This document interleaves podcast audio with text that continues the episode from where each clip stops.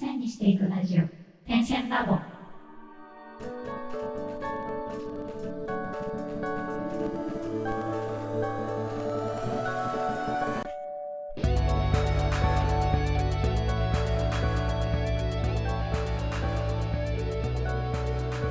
ダンサー黒沼です。ことでしわです。荒川です。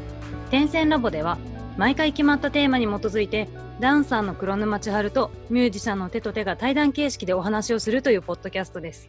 私たちアーティストが生の声を配信し、リスナーの皆様と情報共有をすることで、同じ悩みを抱えた方や、お互いに手を取り合える方とつながれれば嬉しいです。もしご意見やご質問がございます場合は、ハッシュタグ、点線ラボをつけて、ツイッターやインスタグラムにて投稿をお願いいたします。また、DM やリプライも大歓迎です。はい、ということで本日のテーマいってまいりましょう。本日のテーマ、本番前に行っているルーティーンということで、本番前に必ずこれをやっているよっていうルーティーンってお二人ありますか？ありますか？ありますか？なまわ何まわちゃんだけど個人。でそうそうそうそうそう。個人で、俺は手につけてるものを全部外すとか、結婚指輪とか。傷つけちゃうからギターを。いや、全然そうじゃなくて、なんか何かついてると弾きづらいって思っちゃうから、ギターを弾くときにうん。指輪とかこう、ヘアゴムとかつけてると弾きづらいなって勝手に思って外してるだけ。うーん。手だけ？首とかは別に？首は全然手だけ。手手首だけ。手首。へえ。ちなみにそれをやるとなんかこう、よし、やるぞ、うんモードになったりする？正直する。あ、やっぱりそっか。でもそ、そうだよね。なんかそういうのあるよね。こう、これをやるとうんうんスイッチ入りますみたいな。へえうん。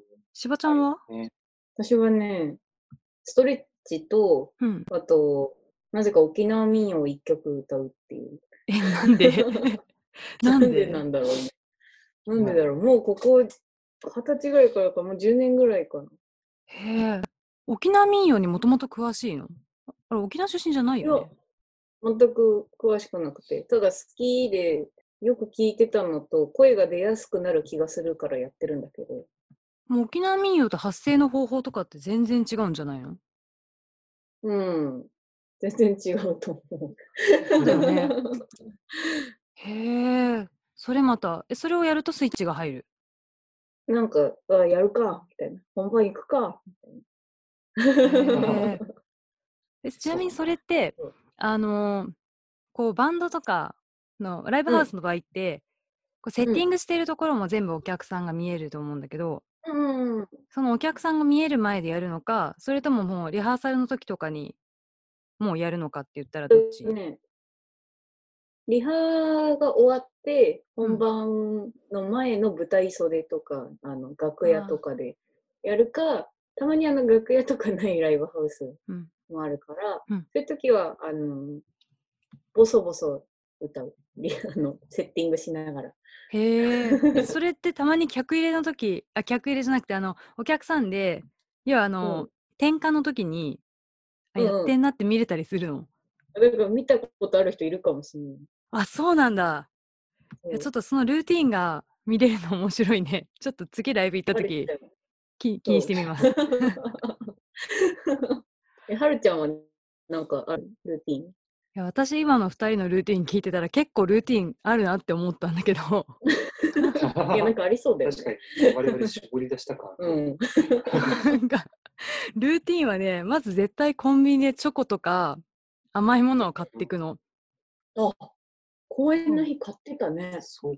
でもそのチョうんコは本番前はやっぱり体重落としたりとか減量してるからあんま食べてないんだけどあもうゲネと本番は食事あんまり取らないのよ。だからうん結構チョコとかでなんかできそうじゃん。チョコ。あ。カロリーをね、一回こうエネルギーをそう。一回入れて。そう一回入れてよしやるぞって言ってやってるんですけど結構楽屋の中でチョコ食べてる率は私は非常に高いですね。他の人より食べてる。えとあとアップアップはダンスは絶対すると思うんだけど、まあ、ミュージシャンもしばちゃんとかもすると思うんだけどうんうん。アップするときはもうあのイヤホンつけて話しかけんなオーラすごい出してる。なんかすごい集中し ないとアップできなくて。で、そんなのみんながいるとこでやると、ちょっと空気悪くなっちゃう。まあ空気悪くならないと思うけど、本番前だったら。うん。でもなんかね、あの舞台袖とか、ちょっと暗めうんで人がいないところとか、楽屋がないところだったら、非常階段とか、うん。そういうとこに行って一人で黙々とやってるかな。で、その中でよくやるのが、腹筋系、スクワット系は、その足腰のふわふわとか、緊張で結構ね、ふわふわしちゃうから、それをドンと抑えるために、筋トレするのか。筋トレする。へえ。あの、腹筋もね、あ、これちょっとダイエットをしたい人にもおすすめなんですけど、腹筋ってこう上の腹筋と下の腹筋があって、うん。あの絵に描くような腹筋ばっかやってても、あの下っ腹がへこまないのと一緒で、その下っ腹をへこましたいところってやっぱ丹田とかあるのよ。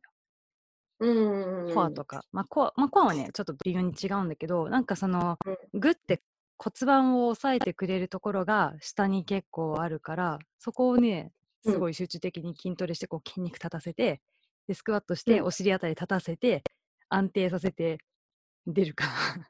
ほー。疲れない程度にってことあ、そうそうそう。なんかね、なんか一回筋肉を立たせると、その後が一気にスイッチがパンって入ってくれるんだけど、そういうのをやらないで、あの、公演とか本番とか、まあ発表会でもいいんだけどね、やった時に、うんあの、緊張で足がガクガクしちゃったりすることってたまにあるんだけど、それに耐えられなくてもね、吹っ飛んでしまうんだよね。ポンって。はい。こう足腰がグッてしっかりしてれば、たとえ緊張してたとしても、私結構緊張しいなんだけど、緊張しててうんうも、意外とね、なんとかなるとか、その辺。そうなんだ。うん。あと、へ私ー、公園近くに神社がある場合は、100%行きますね。なんかそこの土地に、なんかよろしゅうみたいな感じで。うんうんうん。ご挨拶ね。土地神様にご挨拶。イメージはある。うん。うん。まあね、なんか、そういうのが多いかな。だから、二人よりも、なんかその浮かんだルーティンっていうところでは、すごい、私は多かったかもしれないです。数多いよね、確かに。多いよね。え、それずっとやってるの？いつからできたえっの？とね、今のが定着してきたのは、20代うん半ばくらいかなって思ってるんだけど、うん。あのね、10代ぐらいからルーティンは作りたくて、ずっとルーティンに憧れてて。なんか上手い人ってルーティン持ってるじゃん。なんか、なんかどの世界でも、ダンスでもスポーツでも上手い人ってなんかルーティン持ってるじゃん。あの人絶対あれやってるみたいな。確かにね。それに10代の頃憧れたんだけど、なんか全然定着しなくて、へえ。でなんかいろいろやってるうちにこれがしっくりくるなっていうのがこう積み重なってった感じかな。あー。でもいろいろ試したりはした。した、した。どうやったらかっこよく見れるだろうかとかもなんか無駄にやったりもした時代もあった。10代とかね。えちなみに2人は特に王子もいつからそのブレスレットとかあブレスレットじゃないか指輪とかとかそのうん。い外すようにつからだろう。でも結婚指輪するようになってからだから5年ぐらい前かな。4、5年前。ギタリストって結婚指輪外す人やっぱり多いの？どうだろう。なんか全然外さなくてもやってる人とかいるけど、うん。うん、外し外す人もいるね。俺は本当になんか手についててさ、それが原因でミスしたとかってなったら嫌だなっていう意識から最初外して、で、まあ、だんだん腕につけるものも嫌だし、うん。まあなんなら身につけるもの、携帯とかもポケットに入れるのもちょっと嫌だしっていうので、うん。そう、身軽に、体だけは身軽にしてたいなっていうとこそっか結婚指輪は切実に左だからフレットの方ってことでもんね。多分、あのー弦とかを押さえる方。うん、いやでもやっぱ弦楽器の人は気にするイメージはすごくある。うん。なんかその楽器が傷ついたら嫌だって言ってる人も聞いたことある。ああね、うんそれはねある、あるだろへう。え じゃあ、大地君のルーティンやり忘れた時とかって、楽器傷つく？楽器傷ついてんじゃない？弦に結構ボロボロだし。えでもちなみにやりながら本番中にあ取り忘れたとかそのうん身軽じゃない瞬間に気づいちゃった時って動揺したりするの？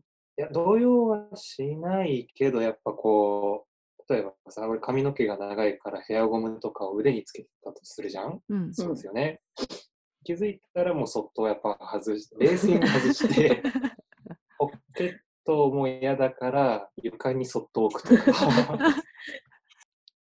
なんでこれを聞いたかというと私は逆にルーティンし忘れると結構あわあわしちゃうのね。あやってないしみたいな。なんか結構ね私はジンクスが多くて生きてる中であこれをやったからこれ大丈夫みたいなのがすごいあるの。ーうん。だその自分を落ち着かせるメソッドじゃないんだけどうんうん。でも忘れるとダメなの？いや1個ぐらいだったらあんま気になんないし例えばチョコ買い忘れたとかも別に大丈夫だけどうん。でもアップちゃんとできてなかったりするとやっぱね、うん体的にわかるのよ。あなんかしっくりこないとかで基本的にそういうことはないようにしてるんだけど本番によってはそのすごいちっちゃい場所とかだとあの楽屋がない状態でうんうんうんうん。もうとにかくもう急いで急いでみたいな。早く入って早く出て早くゴーみたいな。そのミュージシャンの場合すごいなって思うのが、要は本番前ステージに立つ前にうん。もうすでにお客さんと会ってたりすることもあると思うんだけどライブハウスで。うん、それですごいスイッチよく入るなっていつもね感心してて。ああ、そうだよね。はるちゃん一切遮断だもんね、もあそう。もうもう客席に何人入ってるとかも見たくないのう。もうふふわついちゃうから そっかそっかそっか。それは慣れだよね、きっと。でも我々それでしかやったことないもんね。うん。じゃあそのアップとかをまあアップじゃないですルーティンとかを人に見られても原則別に恥ずかしくないよしよし。私ちょっと恥ずかしいな なんか気張ってるあいつみたいな。今めっちゃなんか気合い入れて準備してますって。そう。確かに。ちょっとそれは恥ずかしいかもしれない。恥ずかしいね。うん。でもテトテだったらそのあこれね完全にダンスや演劇対ミュージシャンで違うとこだと思うんだけどダンスや演劇って基本的に転換とかそういうのがお客さんに見えることってあんまないと思うのね。暗転になったりとか。うんうんだからそのオフの状態でステージに立つことが基本ないんだけどミュージシャンってその曲と曲の転換とかあとセットアップとかでさいろんうん。うんなその人の姿を見ることができると思うんだけど、うん。もうステージに立ちました。本番に入りました、でその曲と曲の間とかもう本番やってる間のなんかこういうこといつも気にかけてやってるよとかルーティンとかそういうのってあるの？私たちないからすごいそれが気になってて。なる？平和、お客さんの方を見ないようにするとか、こんな。えなそれはなんで緊緊張しちゃうから？うん、なんかもう全部こう、んステージ上で 出した音をそのまま、音だけ届ければいいなっていうような考えがもともとあるから、うん、お客さんの方を見ることは本当にない。へえ名言だね今のねいや照れる。へ シンプルえテレそうなんだ。なんかお客さんの方を向いた瞬間、やっぱ自分も意識するし、多分うん。見てる人も意識して、うん。それこそなんか喋んなきゃとか、うん。なんか反応しなきゃっていうのが、手と手的にはあんまり必要ないかなっていうところがあるかうんうん。へえ確かに。そっかしばちゃんはがっつりもうお客さんの方だもんね。パフォーマンスとかも。うん。まあでも確かにパートによってそうやって分けてその2人の世界観を作っていくっていう意味ではいいのかもしれないですね。ら。ですね。ちなみにこれ私今まで聞かれたことがあるんでちょっと聞いてみたいんですけどそのルーティン、まあ、本番前でも本番中でもいいんだけどそのルーティンってあった方がいいと思うか、え別にどうでもいいと思うか、その人があった方がいいんですかねって言われたらどうどっちで派ですか？私さっき言ったけど、ちょあのうん。忘れっぽいから、うんではるちゃんがさ、忘れると焦るって言ったじゃん。うん私ガチガチに決めると絶対忘れちゃってすっごい焦ると思うから、私は多分あんまりがっつり作んない方がいいタイプなの。うーん本当に忘れっぽいの。毎朝の日課とかもどんどん忘れていくから、多分それ気になっちゃうから。そうそれを多分ってなる。気づいたときに。へえ、王子は？俺もそんなに重視はしてないかもしれない。まあ、自然とって感じ？うん。自然とって感じ。あ私は、まあ、これはね、完全なるもう極度の緊張症だから、落ち着かせるためにルーティンはあった方がいいなって思うから、まあ人によりはね、その落ち着い、その、なんだろう、段取りよくやって落ち着きたい人だったらあった方がいいかもしれないし、それに束縛されちゃう人だったらなくてもうん。うん。いいかなと言ったところでまとめでしょうか。はい。ですね。はい。はい。ということで、本日はライブやダンスパフォーマンスの前に行うルーティンについてお話をさせていただきました。中には本番中、会場で見ることのできるルーティンもあるかもしれないので、ライブや公演がある際、ぜひそういったテトテらしさや黒沼らしさ、探しに遊びに来てください。ということで楽曲紹介でございます。たたらの目で、たたらの目と目です。どうぞ。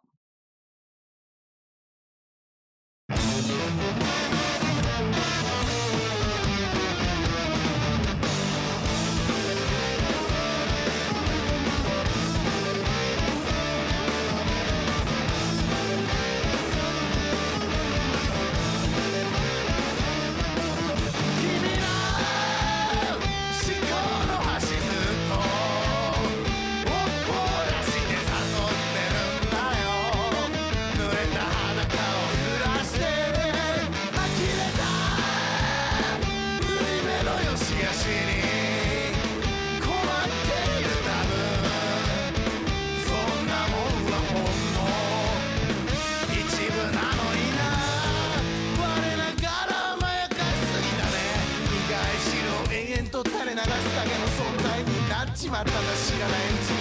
おい目を見よわかる。今日は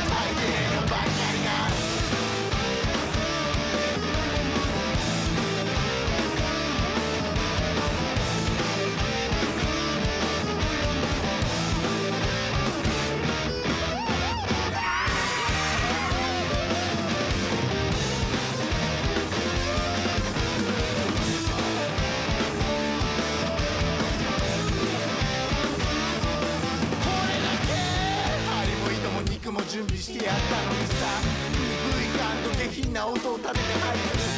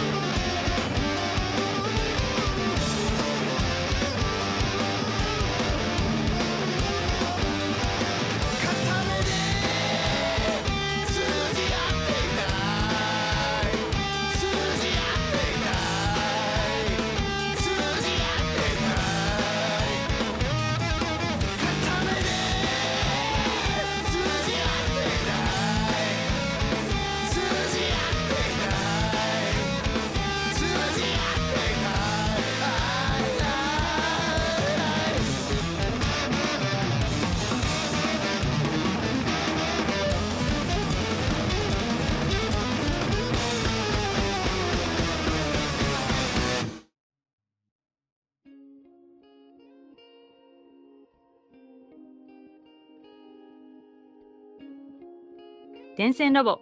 本日はいかがでしたか？次週はお待ちかね。しばちゃんの勝手にタロット8月生まれ編でお送りいたします。お楽しみに。